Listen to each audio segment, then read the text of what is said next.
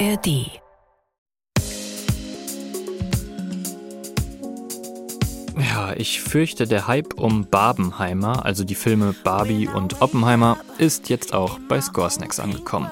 Richtig nervig, wie gerade alle diese zwei Filme vergleichen, nur weil sie zum gleichen Zeitpunkt veröffentlicht wurden. Richtig viel gemeinsam haben die beiden Filme nämlich nicht. Dachte ich zumindest. Doch dann musste ich mit Erschrecken feststellen, dass die Soundtracks wirklich fast identisch funktionieren. Hier ist Malte mit einer vielleicht nicht ganz ernst gemeinten Folge Score Snacks. Score Snacks. Die Musik deiner Lieblingsfilme. Also jetzt vier Punkte, warum Barbie und Oppenheimer musikalisch gleich klingen und sie durch ihre Soundtracks verbunden sind. Punkt 1. Die seltsame Vorgeschichte. Ich bin schon bei der Vorgeschichte zu den Scores stutzig geworden.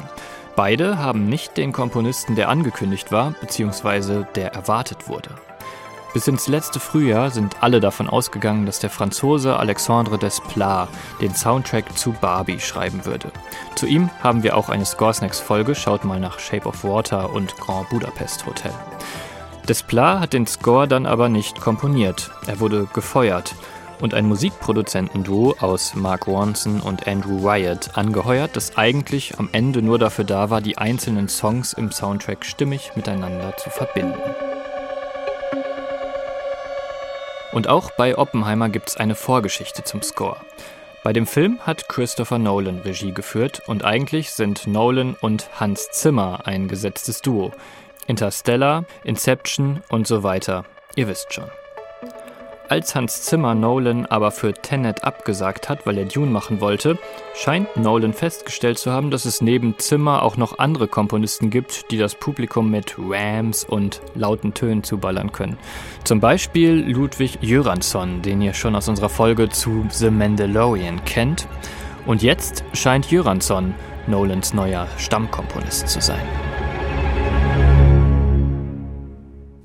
Punkt 2. Stille. Die Stille ist in beiden Soundtracks das entscheidende Element und beschreibt den Höhepunkt der jeweiligen Filme. Die Welt wird sich an diesen Moment erinnern. Es ist ein Wettlauf gegen die Zeit, der die Menschheit vor dem Faschismus retten soll. Robert Oppenheimers Hand zittert über einem roten Knopf. Ein Countdown läuft. Der Bombentest trägt den Namen Trinity. Die Chance, die Erde damit in die Luft zu jagen, liegt fast bei Null. Fast. Und dann geht die Bombe hoch und taucht alles in schmerzhaft gleißendes Licht.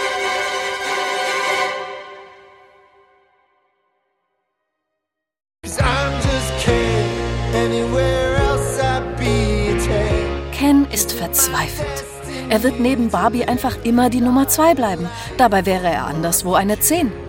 Und trotzdem muss er jede Nacht allein schlafen.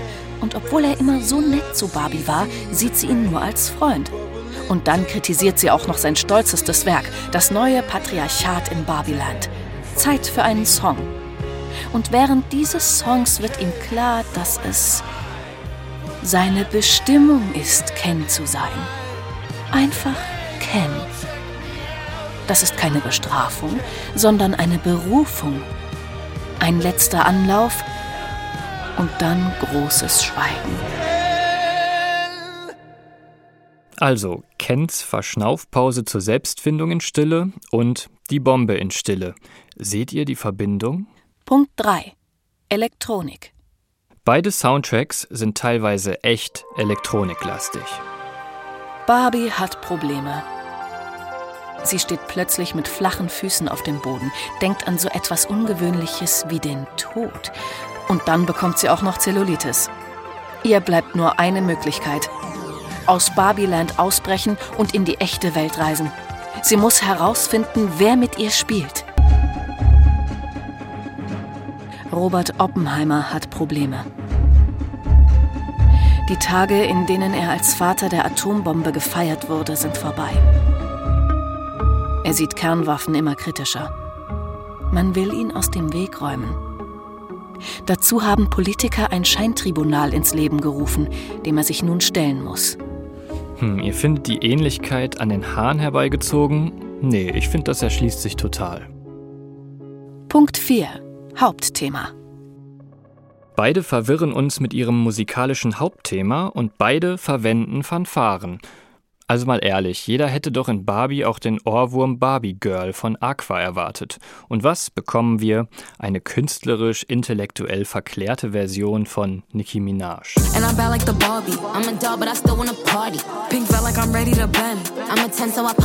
Eben genauso wie bei Oppenheimer. Auch hier gibt es keine mächtige Melodie, die ins Ohr geht für den gebrochenen Vater der Atombombe.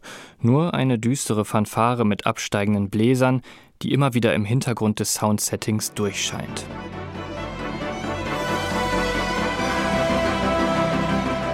Und Barbie wiederum beginnt mit einer Fanfare, einer der berühmtesten der Welt.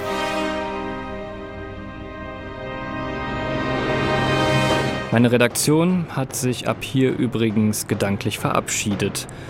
Hm, vielleicht habe ich mich doch ein bisschen verrannt. Jetzt ist es egal. Es gibt kein Zurück mehr. Mein Fazit, die Filme sind komplett unterschiedlich, aber die Musik, die arbeitet gleich.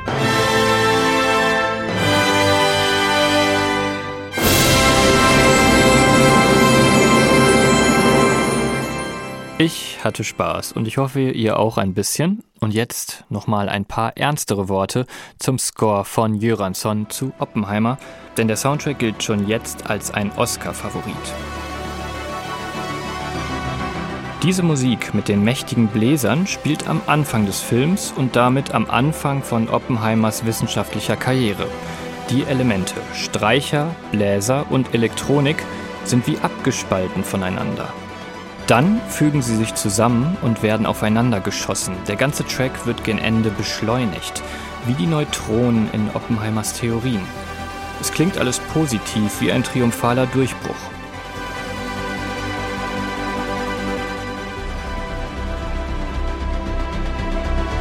Aber am Ende des Films hören wir denselben Aufbau nochmal, nur diesmal geht der Track ins Negative, ins Moll.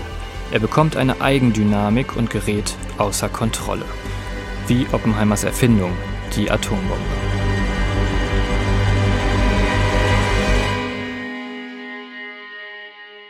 Scoresnacks ist ein Podcast von SWR2. Produktion Malte Hemmerich und Jakob Baumer. Redaktion Chris Eckhardt und Henriette Schröers. Sprecherin Henriette Schröers. Wir haben die Musik deines Lieblingsfilms noch nicht besprochen. Das lässt sich ändern. Schick uns einfach eine Mail an podcasts.swr2.de. Hi, ich bin's nochmal. Das Thema künstliche Intelligenz beherrscht im Moment die Schlagzeilen. Ständig wird etwas Neues entwickelt und auf einen Hype folgt der nächste. Aber der Fortschritt macht vielen auch Sorgen. Da geht es dann besonders um Jobs, Fake-Videos oder Urheberrecht. Und ja, auch in der Musik spielt das schon eine Rolle, wenn KIs mittlerweile in der Lage sind, Gesangsstimmen von bestimmten Künstlerinnen und Künstlern täuschend echt nachzumachen und sogar ganze Stücke zu komponieren. Damit ihr da nicht den Überblick verliert, empfehle ich euch den KI-Podcast von der ARD. So wie Drosten im Corona-Update halten euch die Hosts Gregor Schmalzried, Marie Kilk und Fritz Espenlaub zum Thema KI auf dem Laufenden. Jede Woche eine neue Folge in der ARD Audiothek und überall, wo es Podcasts gibt. Und das klingt dann so. Hi, ich bin Marie. Und ich bin Gregor. Und wir beide hosten den KI-Podcast. Und in unserer ersten und aktuellen Folge, da haben wir uns eine ganz große Frage vorgenommen, nämlich werden wir bald alle arbeitslos? Spoiler Alert, nicht wir alle, aber es ist eine Frage, die man nicht ignorieren sollte, denn ganz viele Jobs werden von KI in irgendeiner Form betroffen sein. Aber ganz viele auch nicht. Es ist schon ganz spannend zu sehen, ähm, dass Sachen, die für uns Menschen teilweise komplett normal scheinen, wie einen Nagel mit einem Hammer in eine Wand schlagen, finden mal einen Roboter, der das kann. Es ist gar nicht so leicht. Wenn ihr wissen wollt, ob euer Job auch sicher ist vor der KI oder ob euer Job betroffen ist und wie ihr euch in dem Fall am besten auf die Revolution vorbereitet, dann hört doch rein. Geht in die ARD Audiothek oder dorthin, wo ihr sonst Podcasts runterladet und sucht nach der KI-Podcast.